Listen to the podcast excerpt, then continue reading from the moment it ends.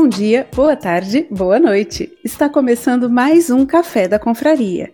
Este é um podcast nascido da Confraria Café Brasil para ser um espaço onde qualquer confrade com uma boa ideia possa ter o gostinho de participar da criação de um podcast. E hoje temos um programa especial com a participação de várias confreiras. O tema de hoje foi proposto pela confreira Edilene. Edilene, pode explicar para a gente o porquê que você propôs esse assunto? Esse assunto, apesar de ser muito comum na sociedade, é muito pouco falado e muito pouco divulgado. Então achei melhor a gente conversar sobre isso. Então, para os meninos que estão ouvindo, já aviso que o tema de hoje é menstruação.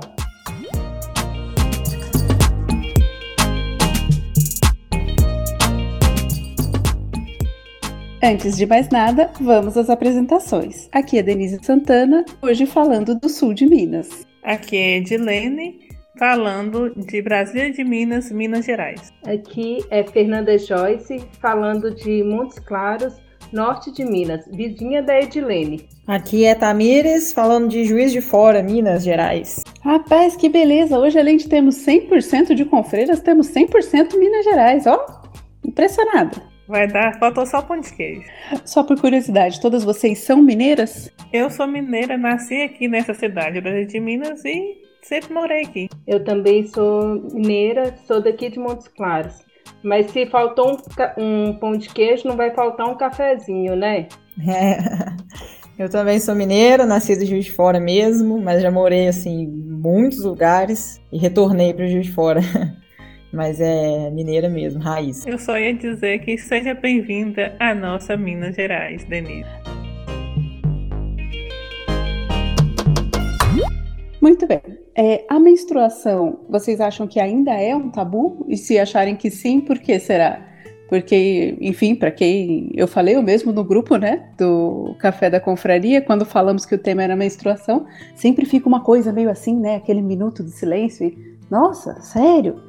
Então, vocês acham que ainda é tabu em várias áreas da sociedade? Por que será?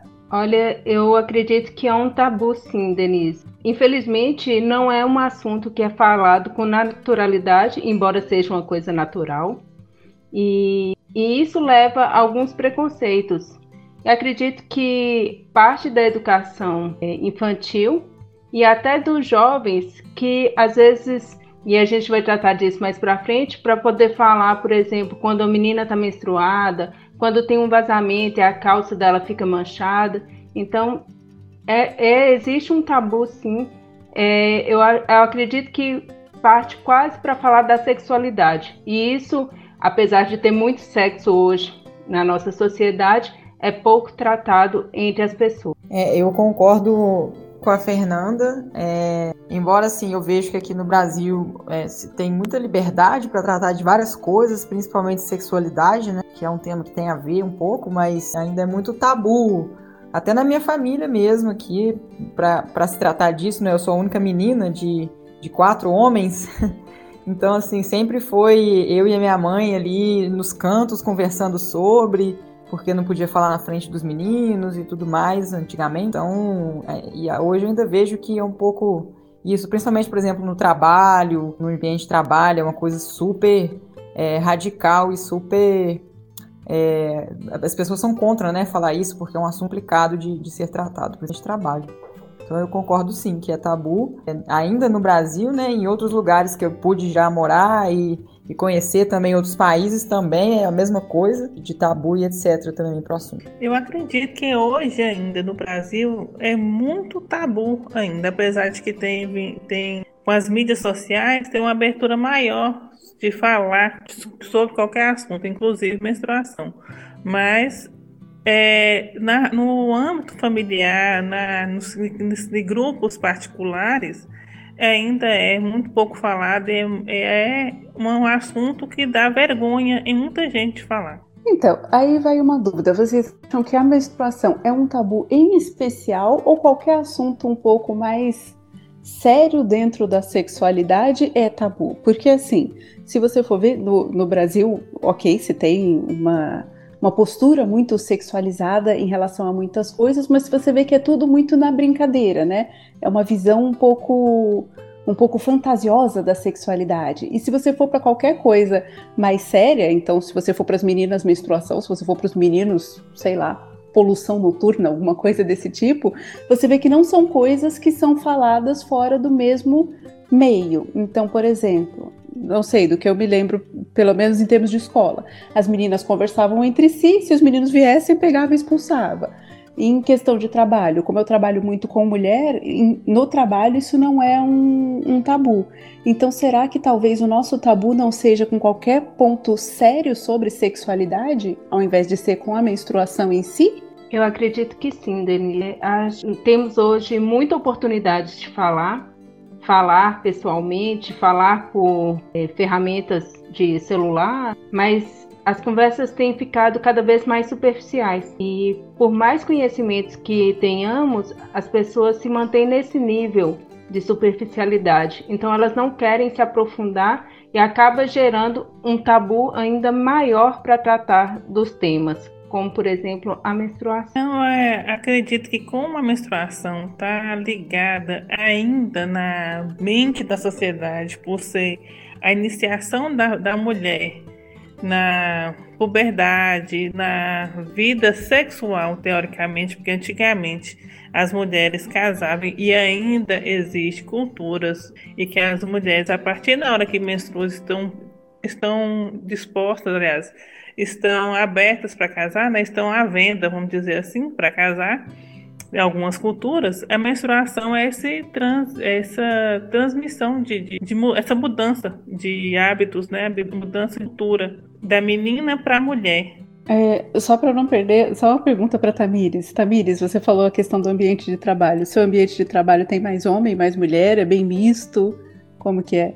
É, bastante mais homens o meu ambiente de trabalho. Eu, eu atuo como engenheira mecatrônica, né, numa empresa relacionada à mineração, e a minha equipe tem muito homem, né, Na, nessa área da engenharia principalmente tem bastante homem.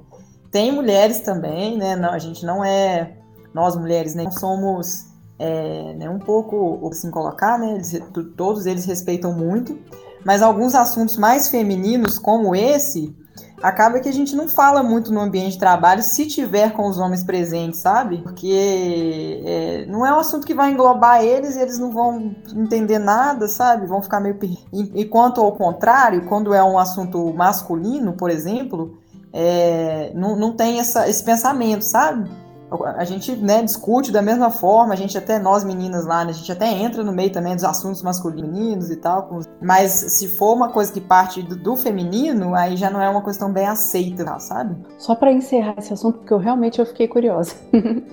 é, esses dias na confraria, o Rony colocou alguma coisa sobre a questão da comunicação masculina, né, de como os homens têm, têm dificuldade em se comunicar.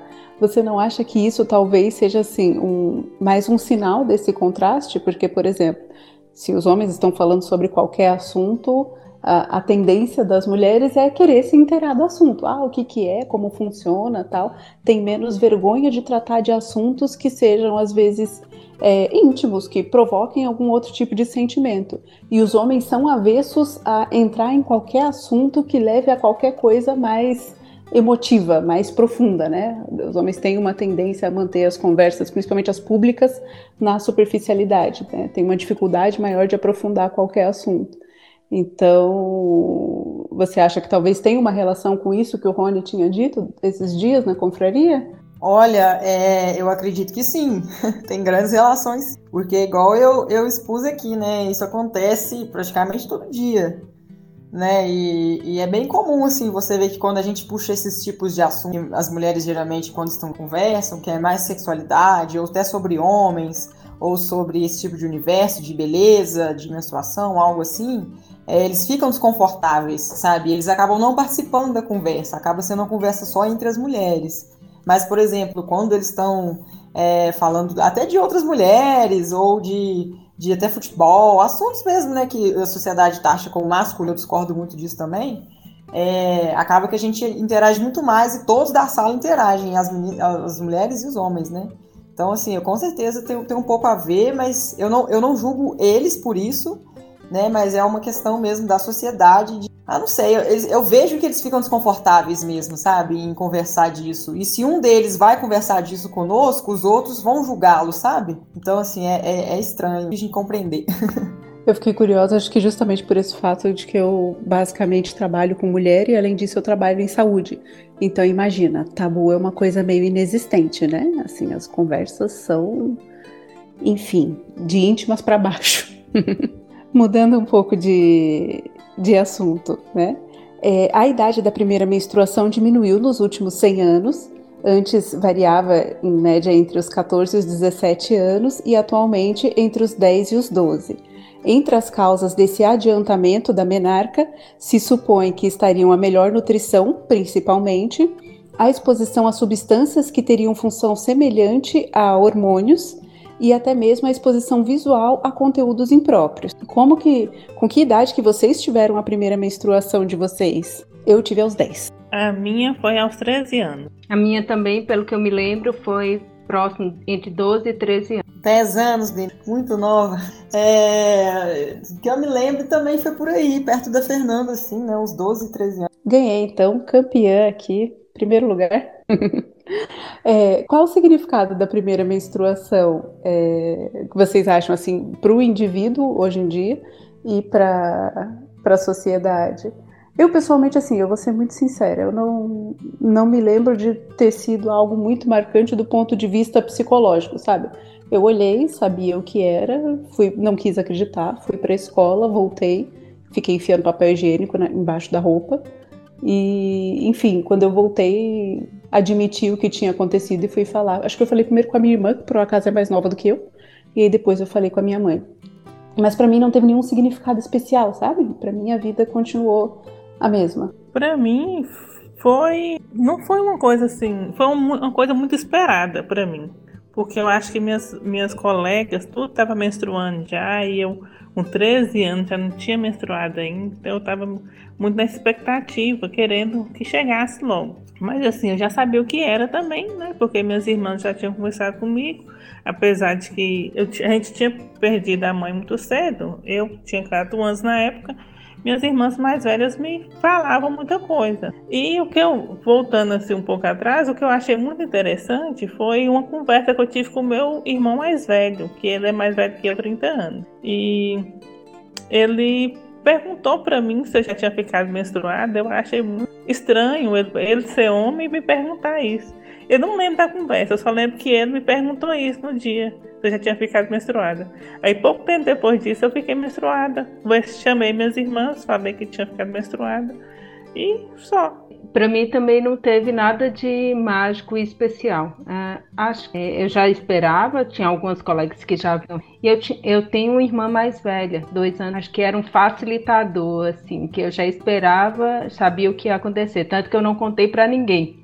Fui lá, já sabia onde que ficavam os absorventes, usei e aí de repente minha mãe percebeu e veio conversar comigo dos cuidados que eu deveria ter a partir de é, para mim assim psicologicamente falando né no, no pessoal eu não tive também nenhuma complicação, assim, mas foi um pouquinho diferente, porque aqui em casa é, eu sou mais nova de quatro homens de irmãos, né? Então, depois que isso aconteceu, assim, no dia, na hora, foi tranquilo, eu tava de férias, foi, e tava até na praia, eu lembro que eu fiquei triste, falei com a minha mãe, ai mãe, não vou poder entrar no mar.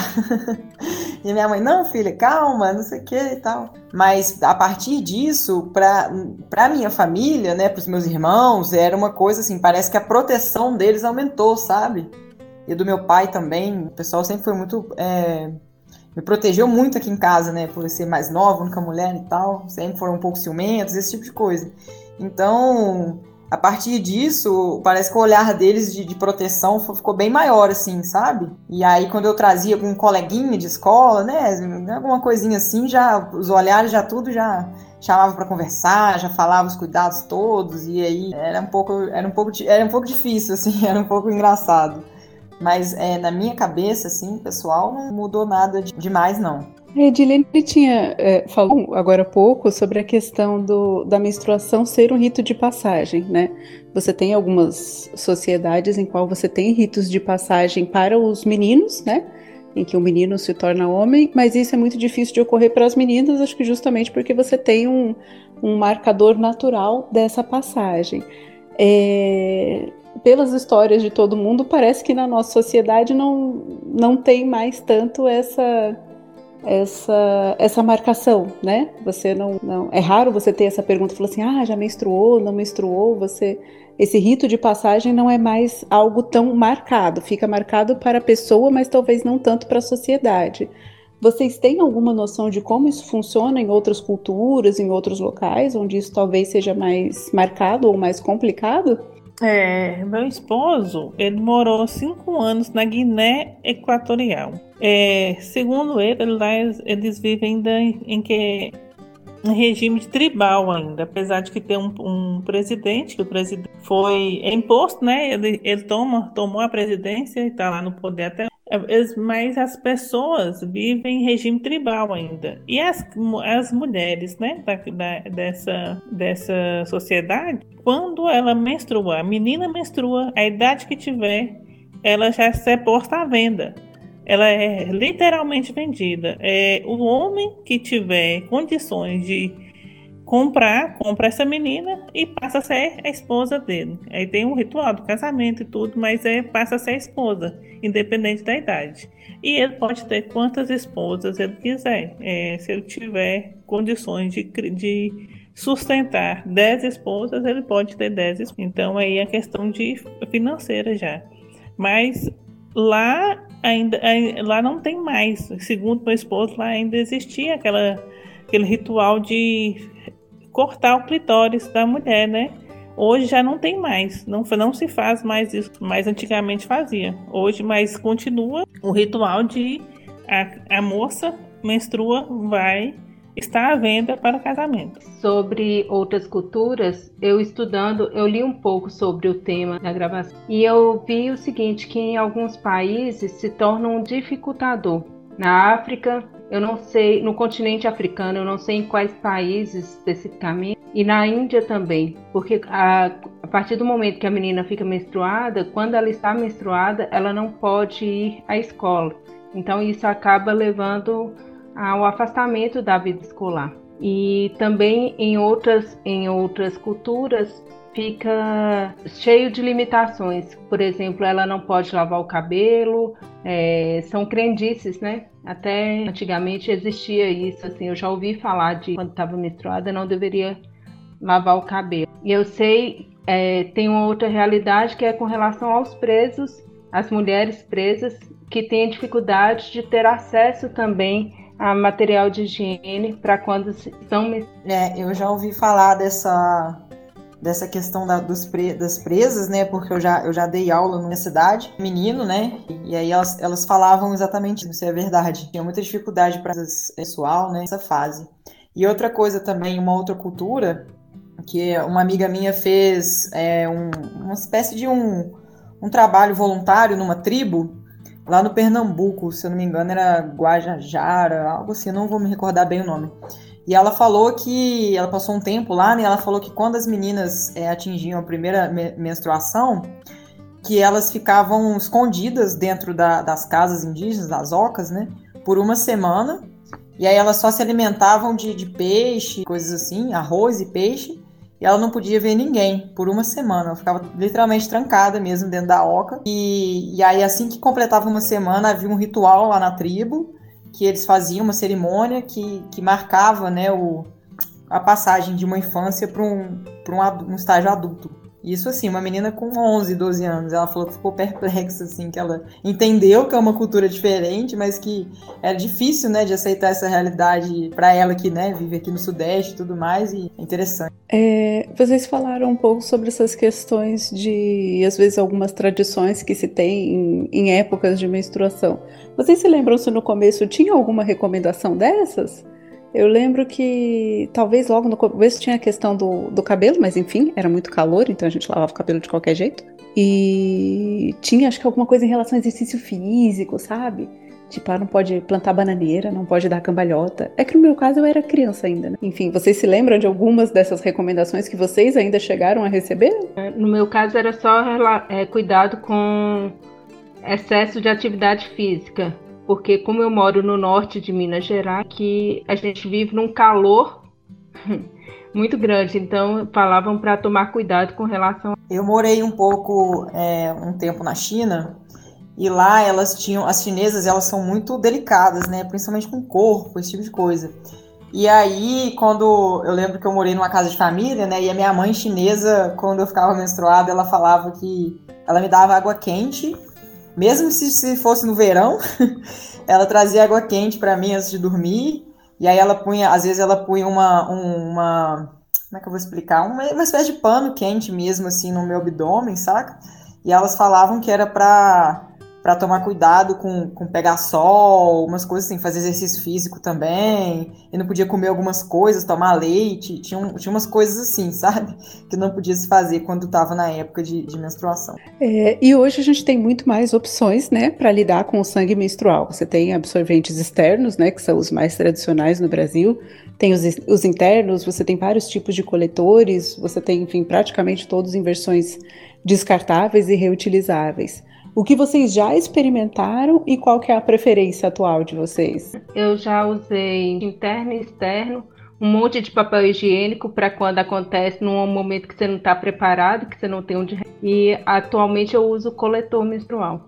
E acho que foi um, de verdade eu chego a esquecer que eu estou usando descartável e para viajar. E eu sinto, eu tenho um filho pequeno de 4 anos, então quando eu preciso entrar na piscina com ele, ou quando a gente já viajou para a praia, eu me senti muito mais segura e confortável dessa maneira. É, você usa o coletor descartável ou usa o reutilizável também? Eu uso o reutilizável, mas já usei também o descartável e deixo um de reserva, né, para eventualidade. É engraçado é, essa pergunta, porque justo hoje eu usava, usei DIL, né, por um tempo, e por algumas complicações que eu tive, justo hoje eu tive que retirar, né, essa conversa veio calhar muito bem, e, e então eu passei muito tempo, né, sem, sem menstruar, e agora eu tô voltando ao universo, né, de, de menstruação, de menstruar novamente. E aí eu tô buscando algumas alternativas, né, eu já usei o, inter, o absorvente interno, externo, e eu nunca usei coletor,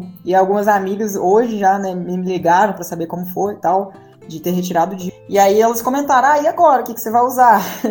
e eu não sei, assim, eu tô na dúvida e tá sendo ótimo, assim, ouvir a, a Fernanda falando do coletor, né? Porque eu tô bastante na dúvida, querendo, inclusive, comprar e utilizar. Mas eu tô com um pouco de medo, assim, né? De não encaixar legal, sei lá. Mas eu tô nessa dúvida aí de, do que utilizar.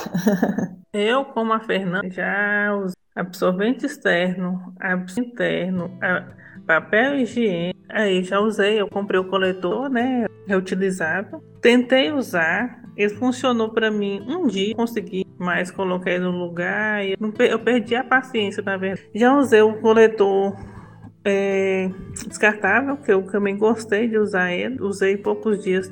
Quando eu descobri as calças é, absorventes, eu nunca mais usei absorvente, nunca mais usei outro, não usa calça. É, elas são eu acho, elas são caras, sabe? Mas é muito mais confortável. Eu acho muito mais confortável. E meu fim é, só é mais intenso dois dias durante a menstruação. Eu menstruo dez dias. Fico 10 dias menstruada, 10 a 1, mas é mais, mais intenso durante dois dias nesse meio tempo. Então as calcinhas estão segurando bem eu não tô tendo problema com elas não. Troco, troco quatro vezes no, no dia que tá muito. Bom, então é bom que a gente tem gente aqui com experiência com tudo, né? É, eu acho que a minha experiência geral é mais ou menos como a da Fernanda, né? Enfim, absorvente externo, absorvente interno. Eu tentei o, o coletor, acho que tentei mais tempo do que a Edilene, eu cheguei a tentar durante alguns meses. É, às vezes consegui encaixar, na maioria das vezes não, né? É, acho que talvez eu tenha sido muito ambiciosa para comprar. Enfim, olhei pela idade, tudo, vi direitinho. Eles recomendavam, acho que comprar o, o grande ou médio, não sei, alguma coisa assim. Comprei, mas não sei se era para tecido menor, sei que era muito difícil de encaixar. Depois de alguns meses eu acabei desistindo. E eu gosto do. No geral, eu, o que eu usava antes era o, o, o absorvente externo mesmo. E para viajar, essas coisas, para fazer caminhada, trilha, o coletor descartável, porque eu acho mais fácil de encaixar e para ir na piscina é ótimo. E pode namorar. Para mim também não foi uma experiência fácil me adaptar ao coletor reutilizável. Foram meses de erro e tentativa. De vez em quando ainda acontece alguns a mais de um. E eu também segui a orientação que havia lá na embalagem. E depois eu acabei comprando um outro é, menor. E e dependendo do dia da menstruação, eu uso um ou outro tamanho do copinho coletor, que ele encaixa melhor. E aí eu fui conhecendo, é, uma das coisas que eu achei vantajosa no coletor é que eu passei a conhecer melhor o meu corpo. Então por isso eu me adaptei bem a ele. Agora, 10 dias, Edilene, meu Deus do céu, eu fico durante 4 dias e já me. 10 dias são muitos. Eu acho um exagero, tá? mas nada contra a natureza. Eu não tomo nada para impedir, sabe? Eu não tomo anticoncepcional, não tomo nada. Então, é a natureza, não sei o que fazer para resolver. É, Edilene, você que é a única que tem experiência, então, com as calcinhas absorventes. Você falou sobre a questão do preço, né? Falou assim, ah, que é caro tal é, em geral, todos esses que são reutilizáveis acabam sendo mais caros. Você acha que é um preço muito diferente do que é, por exemplo, de um coletor reutilizável ou mesmo de absorventes né, reutilizáveis? Eu não sei porque eu nunca vi, nunca pesquisei. Ó, oh, na, da marca que eu compro, eu não sei, vou te, poder te falar de outras marcas, mas da marca que eu compro, a mais barata é 55 reais. E ela é para fluxo médio, ou seja, você não se você tem um fluxo muito intenso, você tem que. Se você comprar só dela, tem que trocar várias vezes no dia. Então, eu tenho o de fluxo médio, tem de fluxo leve, tem de é, intenso e tenho a noturno. Eu ainda tenho um shortinho noturno que eu uso no dia que está muito intenso, é ótimo. Eu nunca tive problema de vazamento. Tem muita gente que ainda não, é, não se adaptou, vi alguns, mas eu me adaptei muito bem com essas calcinhas. Eu comprei um, apesar de ser cara, mas eu, como eu gostei muito, eu comprei muito. E sabe qual que é, teoricamente, a vida útil de uma calcinha dessa? Assim a gente já ajuda, né? Tamires e as outras pessoas que estão interessadas nos métodos. a vida útil dela, segundo a marca, é de 50 lavagens ou dois anos. As minhas mais velhas têm dois anos já. Eu já comprei outras para substituir elas, mas que o caso já começa a vazar. Mas até hoje as, mais, as minhas mais velhas, que têm mais de dois anos, nunca vazaram ainda. E você acha que elas dependem de adaptação igual os coletores? Porque realmente eu, eu cheguei a ver é, vídeo, enfim, acho que encontrei por um acaso e as queixas eram essas, né, de, de vazamento, acho que principalmente de pessoas que tinham um fluxo mais intenso. Eu creio que quem é intenso tem que estar tá trocando mais, mais vezes, sabe? É, ou então usar uh, o shortinho, que ele é maior, ele pega uma área maior, sabe? Mas é, a adaptação para mim não teve nenhum problema. Eu achei, é, como é uma calcinha, a única coisa que, que me deixou preocupada foi medo de vazar. De não, mas eu ficava olhando toda hora para ver se não estava vazando, não vazou. E é tanto que hoje eu só uso no período de menstruação. E eu, la, eu lavo no, chuveiro, toda, então, uso e lavo no chuveiro. É, no início, assim, vocês acham, o que, vocês recomendariam se vocês pegassem um, enfim, uma menina primeira menstruação, o que, que vocês acham que vocês recomendariam assim de início? Eu acredito que eu recomendaria um absorvente normal, esses mais corriqueiros, até para ela poder se adaptar e depois, posteriormente, o coletor menstrual ou aquele tem uns absorventes que você pode são reutilizáveis, são como essas calcinhas que é de Edilene, mas é um absorvente que ele tem um botãozinho e você prende ele na calcinha. Vocês já ouviram esse tipo? Eu recomendaria também, né, se tratando do, do, que utilizar, né? Eu, eu recomendaria também absorvente externo, eu acho mais fácil, né? Para começar, né?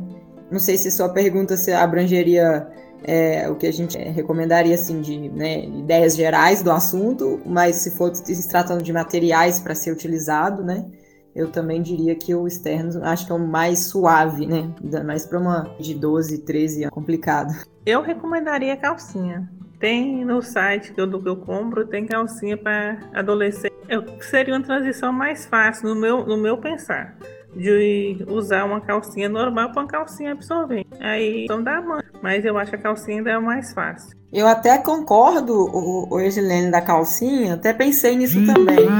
A questão é que é, eu, eu fico com medo, por exemplo, de vazar, sabe? Aí teria que ver bem direitinho, né? Não sei porque para uma menina, é, se isso acontece pra gente, né, mulher, se isso vaza, acontece alguma coisa, ah, beleza, aconteceu. sabe? Vai no banheiro, dá um jeito. Agora, pra uma menina é complicado, eu fico meio com medo, sabe? Eu tô falando porque eu nunca usei calcinha, né? Então, assim, eu posso estar super enganado também. Você relatou que realmente é um método legal, né? Mas eu ficaria, como mãe, talvez eu ficaria meio receosa. Então, mas aí vazar, o que não vaza, né? Tudo vaza. Dependendo da pessoa, do fluxo, do jeito que colocou, é, não lembro de nenhum que. Tá, talvez o, o absorvente interno seja o único que, estando no lugar certo, não vai vazar. Mas de resto, né? Tudo vaza. Mas absorvente interno, quando ele enche muito, ele vaza. Para você ver, então, realmente, tudo vaza. Né? Eu acho que. Eu achei interessante a proposta da Edilene em relação à, à calcinha, porque eu acho que talvez traga mais a possibilidade de nessa questão do conhecimento, assim, de, de não ter. É, de talvez ter uma intimidade maior, sabe? Porque, enfim, a calcinha ela é reutilizável, então você vai ter que. Você já ensina a usar e a lavar no banheiro. Então, eu acho que talvez essa, isso traga uma questão de conhecimento um pouco maior. Não sei, tô chutando, tá? Mas das propostas eu achei interessante. Claro, eu nunca usei, né? Também recomendaria, dentro do que eu conheço, o absorvente externo, mas eu acho a proposta da calcinha bem interessante. Eu gostaria de fazer uma pergunta. É, pela idade nossa aqui, pelo, pelo que eu tô vendo, todo mundo é mais novo, não chegaram a usar aqueles paninhos, que antigamente falava paninho, né? Eu não sei nem como é que. Eu não cheguei a usar. Quando eu menstruar já existia absorvente. Agora, mas minhas irmãs mais velhas chegaram a usar aqueles tecidos, né, no fundo da calcinha, que tinha que estar preocupada se ia vazar, se não ia vazar, e tinha que lavar tudo na mão. A calcinha é uma, para mim, é uma volta nesse, nessa época de lavar o tecido na mão. A diferença é que você vai usar a calcinha de novo, a calcinha não vaza, tem até um tecido especial que não vaza. O, alguém falou sobre o, o absorvente externo reutilizável. É, alguma de vocês já utilizou? Que é esse do botãozinho. Ele não fica escorregando, não sai do lugar? É, eu tenho uma amiga que me falou sobre ele quando eu fui usar. E ela usa e adora. Muito prático. Eu nunca usei. E sobre a questão do paninho da Edilene, eu já ouvi minha mãe falando sobre essa questão do paninho. Aliás, ela já falou com a gente que na época dela era muito, era muito mais difícil. Mas hoje em dia, com a questão da é, preocupação com a preservação da natureza e do lixo gerado com absorvente, então acredito que vai, esses métodos como o coletor, a calcinha ou esse outro absorvente de tecido reutilizável vão ser mais e mais difundidos e utilizados. É, ainda sobre o paninho, eu estava assistindo a série, né, é o Bridgerton. Eu achei interessante que a, a moça lá menstrua e ela, como eles usam na época, tá retratando na época antiga, né? Eles usam paninho. Ela joga fora, joga no, no, no na lareira para queimar o pano. Então ela não é um. Nesse caso lá, não, foi, não é lavado, ela era descartado. Isso é, é curioso, assim, porque na, na, verdade, quando você vai em, em, enfim, né, em livros, em, em, coisas mais antigas que são realmente da época, isso não é nem citado, né? Por mais que você pegue livros que são às vezes mais extensos e que falem muito sobre, enfim, sobre vida feminina, famílias que só têm mulheres, enfim, você pega um, uma Jane Austen da vida, isso não é sequer citado, né? Então, por mais que seja um tabu hoje, já foi muito pior. No caso da Jane Austen, se ela escrevesse sobre isso, provavelmente ela não teria vendido livro. Sim, sim, com certeza. Por isso que, assim, mesmo quando você pega coisas que, que poderiam eventualmente né, estar dentro de um contexto, isso não era citado porque era um tabu muito grande, né? Algo que não poderia ser falado. Provavelmente censurado, né? Então vamos lá, agora vamos ao nosso papel de conselheiras. É quando, quando o tema foi proposto né, e discutido dentro do grupo do Café da Confraria, uma das coisas que, que foi citada é que sim, é importante para os homens lidarem com, saberem mais sobre esse assunto também, até porque, enfim, eles são ou serão pais e, e têm, é, podem ter uma, uma responsabilidade ou um papel de de guia, né? Às vezes para alguma menina que vai passar ainda pela primeira menstruação. Vocês têm alguma sugestão para estes rapazes que talvez precisem é, dar orientação para suas filhas sobre essa questão da menarca e da menstruação em geral? No meu caso, a sugestão é leve chocolate sempre. Não faz mal. É, serve para as filhas, serve para as esposas, serve, serve também para as colegas de trabalho. Um chocolate acalma e ajuda. Brincadeiras à parte, é, eu acredito que tem que haver respeito. Né? É, eu sei que a questão hormonal, especificamente, não, não nos deixa loucas, como alguns dizem, mas é, é fato que há uma alteração no humor e às vezes ficamos mais sensíveis, às vezes um pouco mais agressivos. Então, tentar olhar pelo olhar do, tentar compreender e, e se colocar numa posição de empatia. Eu concordo totalmente com o que a Fernanda expôs, né? É, além da parte do chocolate, que eu também concordo.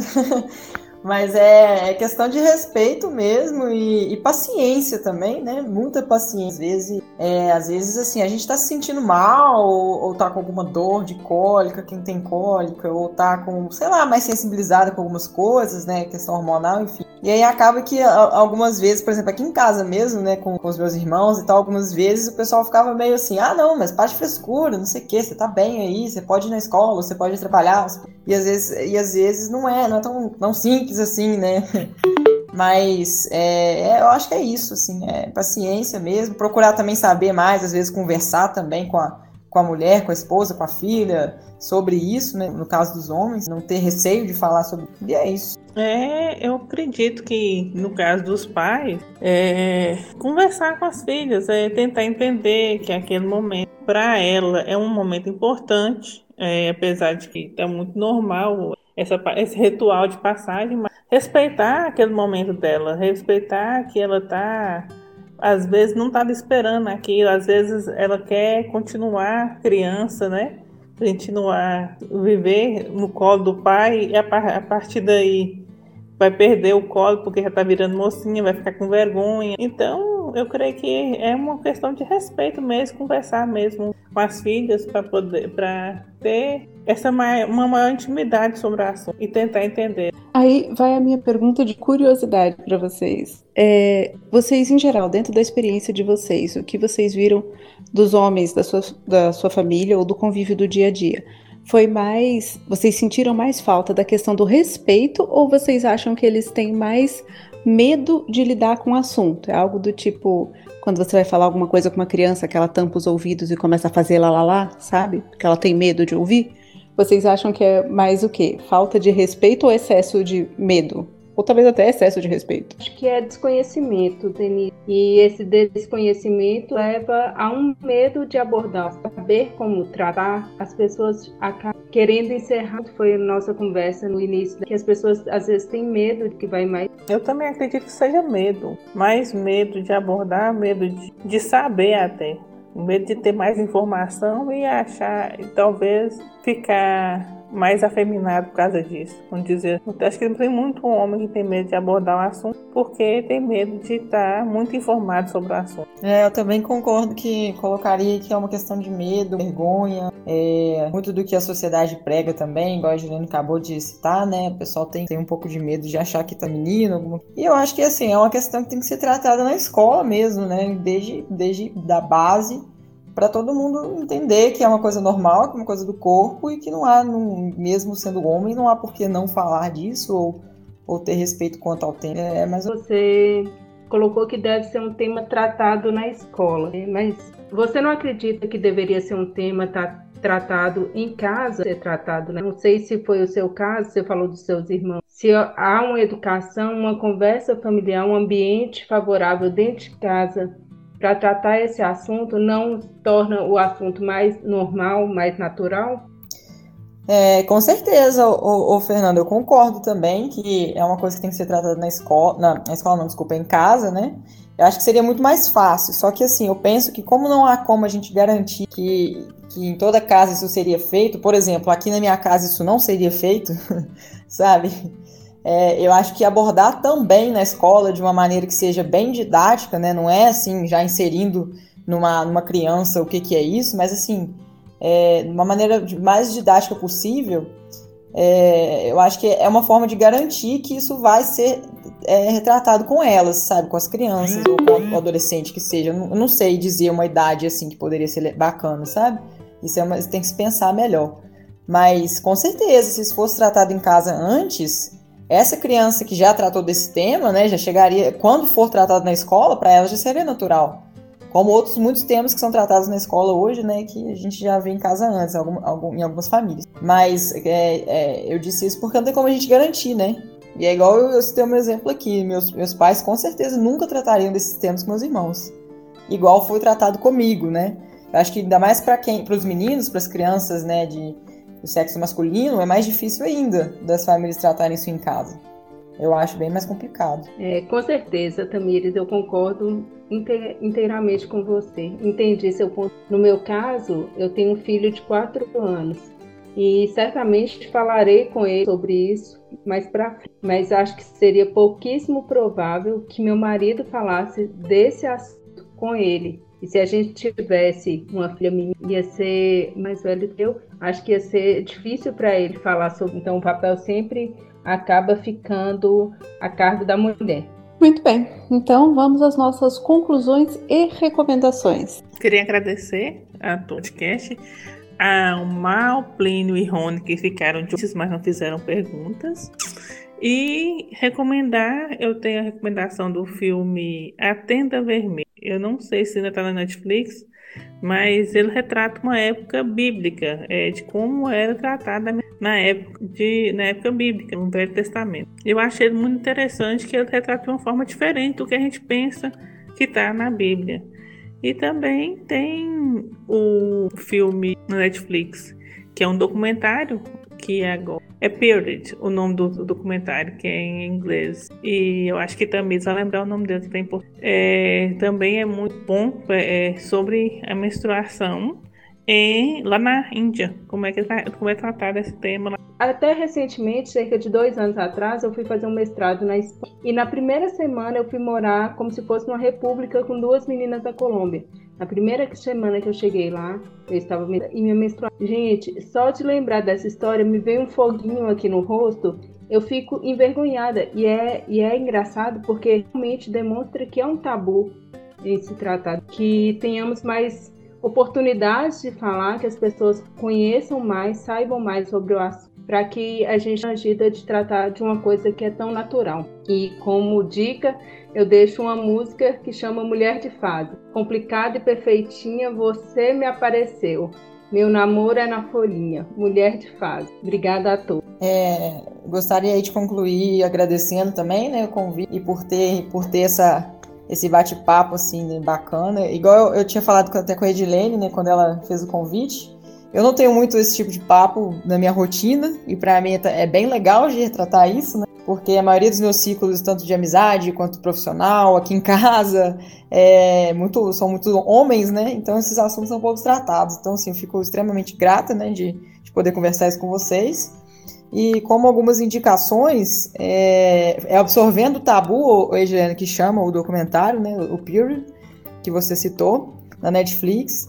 E tem o, o, uma coleção de, de dois livros, na verdade, chama O Segundo Sexo, da Simone de Beauvoir. Eu não sei dizer o nome dela, na verdade. E aí, no segundo livro, volume 2, ela, ela vai tratar um pouco da condição da, da mulher nas, nas dimensões assim sexual, psicológica. Eu achei muito interessante, vale muito a, a, a dica, né? Um, um, clássico. E no mais, é, é para os ouvintes aí nossos, né, disseminarem também um pouco dessa do que foi dito aqui em questão de respeito, em questão de empatia, quanto ao tema, né? Já que a gente está se tratando disso agora. Mas é isso, obrigada mesmo. Só mais uma dica antes de você concluir, Denise, desse. Uma dica é o livro Presos Menstruam. A brutal vida das mulheres nas é, foi baseado num tema de monografia e, e é realmente uma, mostrado de uma forma bem realista a relação dessas mulheres do Brasil. Eu vou deixar aqui também uma pergunta que vai ser para a próxima, nossa próxima gravação sobre essa. Se o preservativo mas é distribuído gratuitamente pelo governo, por que que absorvente também gratuitamente para as pessoas? Muito bem, então mais uma pergunta para juntarmos a lista das várias perguntas que já temos para o próximo programa. Queria saber se as senhoritas estão todas confirmadas. Gostei muito de receber meninas, que normalmente é difícil ter meninas aqui no Café da Confraria. Então, gostaria muito que vocês voltassem para a gente poder terminar, né? Já que temos muitas perguntas dos meninos para responder. E agradecer a todas por terem aceitado o convite, por terem vindo, por é, se, enfim, se disporem a, a, a, conversar sobre esse assunto e, quem sabe, outros mais. Foi muito interessante, muito esclarecedor. E eu acho que eu tinha esquecido de dar minha conclusão, né? O, o que eu concluí é que, como quase sempre, a questão é comunicação, né? E que acho que no caso de hoje o que eu entendi é que a gente não precisa ter medo de ter vergonha dos dois lados, tanto dos rapazes que às vezes não entendem, às vezes não, normalmente não entendem do assunto e têm vergonha de conversar, mas eu acho que a gente não, não tem que ter medo de ter vergonha.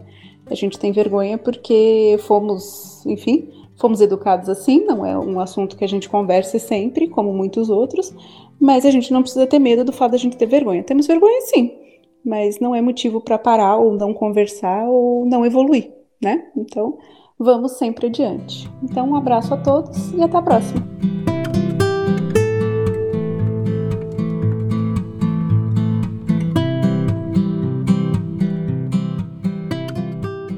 Palmas para todas! Venci! que felicidade! Que felicidade! Meninos, podem subir para conversar com nós? Meninas, olha falar para vocês, viu? Não sei se foi difícil gravar esse episódio para vocês aí, tocar nesses assuntos, mas eu cheguei a ficar constrangido em alguns momentos, porque é, realmente é um tabu pra gente, né? ouvir, ouvir falar disso com tanta naturalidade. E vocês trataram com a naturalidade assim, absurda o tema. É, eu que não conheço nada do assunto, achei uma baita de uma aula. E super bacana, viu? Então, de parabéns aí pela gravação do episódio. Ó, se tiver mais perguntas, pode mandar, que aí na próxima a gente já estamos juntando as perguntinhas para responder. Então a hora é essa, aproveita. é, é, não, eu acho assim que uh, eu tenho uma menina, tenho uma filha de 4 anos e não cheguei a conversar com a minha esposa ainda sobre esse assunto. Acho que ainda tem bastante tempo para a gente chegar lá, mas assim acho que a abordagem de vocês é, realmente assim é, é, tratar com naturalidade, né, o assunto. Eu vejo que às vezes a gente fica preocupado tal você é pai, eu tenho dois irmãos, não, não convivi, convivi no máximo com minhas primas, né, quando era criança. Não, não, tive esse assunto dentro de casa, nunca, né. E agora eu vou ter que ter essa conversa com minha filha mais pra frente. Achei bacana a abordagem de vocês, assim, sabe, tratar com, com tanta naturalidade. Esse... Eu queria falar é que tô... vocês estão de parabéns, vocês ficaram como bravos guerreiros ou mulheres falando. O Rony ficou tão envergonhado que não quis nem subir aqui pra, pra comentar, ficou como ouvinte.